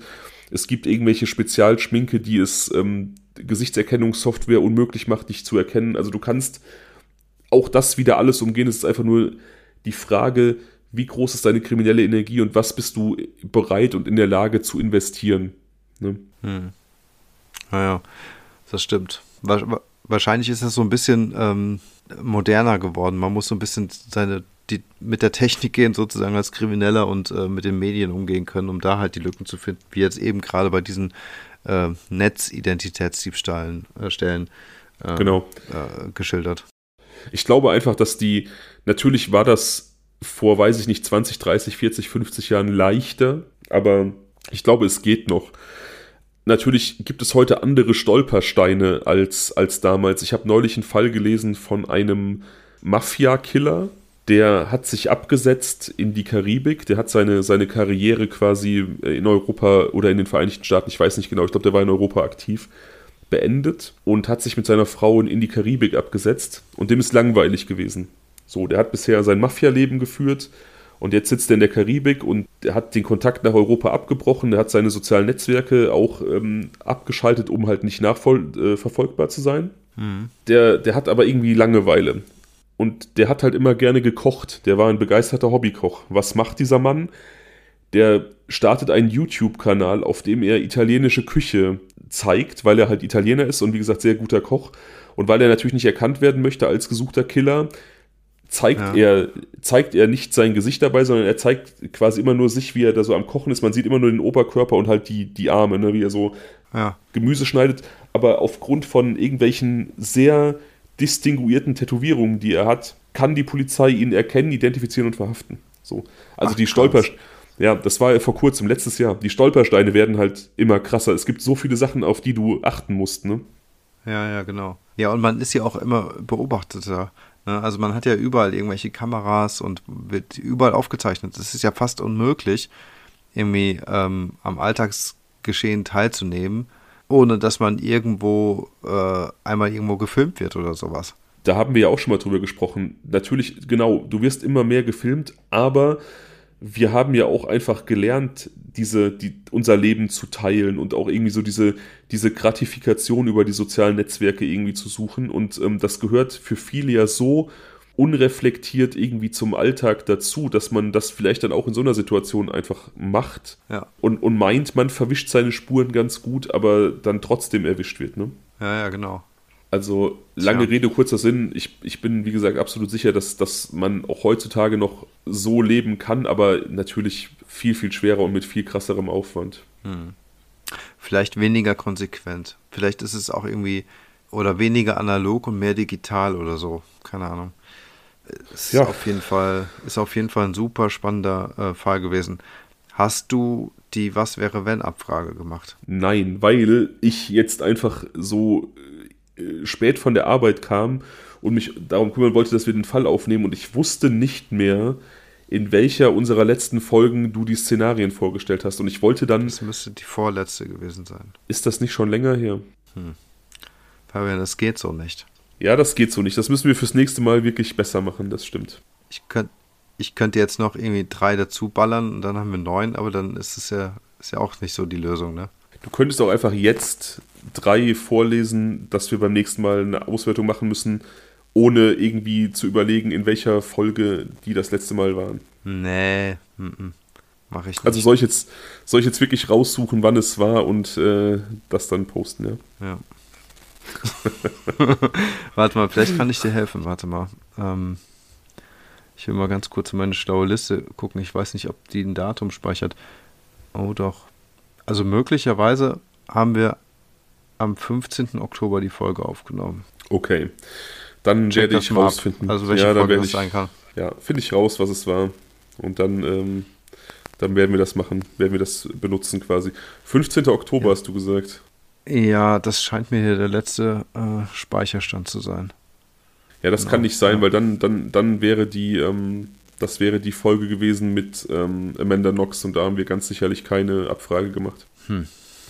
Blöd. Ich find's raus. Ich find's raus. Ich, ich könnte sonst auch noch mal reinhören. Also, wenn du willst. Ja. Wenn ich glaube, also, damit du es halt eben nicht hörst, weißt du? Ich glaube, es war die 70, also Übernachtung oder 71 Eisberg. Ich glaube, eine von den beiden muss es gewesen sein. Echt jetzt? So lange schon ja. her? Ja. Okay, 71 könnte vielleicht sein. Ja. Probier das mal, überprüf das mal, sag mir Bescheid und dann äh, machen wir fürs nächste Mal eine Abfrage. Kleiner versteckter Aufruf jetzt an die Leute, die uns zuhören und uns nicht bei Instagram folgen. Ich weiß, uns hören unglaublich viele Menschen zu, die uns nicht bei Instagram folgen. Helft uns da weiter zu wachsen. Wir möchten neue Gesichter in der Community sehen. Wir möchten die Community ausbauen, unsere kleine True Crime Family. Da könnt ihr mit uns in Kontakt treten, da könnt ihr an den Umfragen teilnehmen und ja, wie gesagt, ihr macht uns auch einfach ein gutes Gefühl, wenn unser kleiner Account da ein bisschen wächst. Voll, ja. Wenn ihr richtig, richtig mögt, was ihr hört, dann erzählt bitte euren True Crime verrückten Bekannten von uns, macht bitte Werbung für uns. Wir haben keine, weiß ich nicht, keine Rundfunkanstalt hinter uns. Wir machen, wir haben keine Werbung geschaltet. Wir sind auf Mundpropaganda angewiesen. Teilt uns in euren Stories, gebt uns gute Bewertungen in der Podcast-App eurer Wahl und ja, ähm, macht einfach so ein bisschen Welle für uns, dass Leute auf uns aufmerksam werden. Und wenn ihr richtig geil findet, was ihr hört und euch denkt, ey, den Jungs gönne ich so ein kleines extra Taschengeld, dann könnt ihr uns auch einen Kaffee bei Kofi ausgeben. Darüber freuen wir uns natürlich auch extrem. Absolut. Irgendwas wollte ich noch sagen. Irgendwas hatte ich noch auf der Zunge zum Thema, ähm, zu diesem ganzen Themenkomplex Identitätsdiebstahl und Undercover und ähm, irgendwie so unter dem Radar leben, aber ich hab's ähm, wieder verbaselt. Ich weiß es nicht. Vielleicht fällt es mir irgendwie noch ein und wir bauen das beim nächsten Mal ein. Ich leide mit dir auf jeden Fall. Ich hasse sowas auch, wenn man ich so einen coolen hasse Gedanken das. nicht mehr hat. Ja, das ist übel. Gleich, wenn die Aufnahme abgeschlossen ist und ich sitze auf dem Klo und putze mir die Zähne, dann fällt es mir wieder ein, tausendprozentig. Du sitzt, du putzt dir auf dem Klo sitzend die Zähne, ja? Ja, ich Noch so ein Geheimnis, das, das ich von dir nicht wusste. Da lebt man jahrelang unter einem Dach. Äh, für alle von euch da draußen, die neu sind, wir waren mal Mitbewohner und kennen uns seit Ewigkeiten. Aber dass du das kombinierst, das wusste ich nicht, Fabian. Wir waren sogar auf den Tag genau vier Jahre Mitbewohner. Ja, das stimmt. Ich, ich bin einfach zeiteffektiv, deswegen kombiniere ich Toilettengang und Zähneputzen. Du musst, äh, die hohe Kunst des Lebens ist es, ähm, zum einen den Moment zu genießen und ähm, bei der Sache zu sein und dich darauf zu konzentrieren, was du wirklich machst. Und aber auch gerade hinsichtlich der Schnelligkeit des, äh, der heutigen Zeit ähm, ein bisschen Abstand zu halten von diesen dauerhaften Multitasking-Angeboten und dich ähm, nur auf eine Sache konzentrieren, wäre mein Tipp an dich. Also auf keinem anderen Ort der Welt fühle ich mich dermaßen entspannt und entschleunigt wie auf der Toilette. Da bin ich wirklich auch der absolute Multitasking-Meister. Da bin ich am Handy. Bevor wir, bevor, wir, bevor, bevor wir jetzt hier eine gefährliche Grenze überschreiten und zu viele Informationen rausballern, ähm, äh, erweise ich dir jetzt freundschaftliche Dienste und äh, beende dich und, und, und unterbinde, dass du jetzt weitersprichst. Ich glaube, es ist ein guter Zeitpunkt, sich zu verabschieden. Ja, wahrscheinlich hast du recht. Dann äh, schlaf gut und äh, ihr alle, wir hören uns dann beim nächsten Mal wieder. Ciao. Bis zum nächsten Mal. Danke fürs Zuhören. Ciao.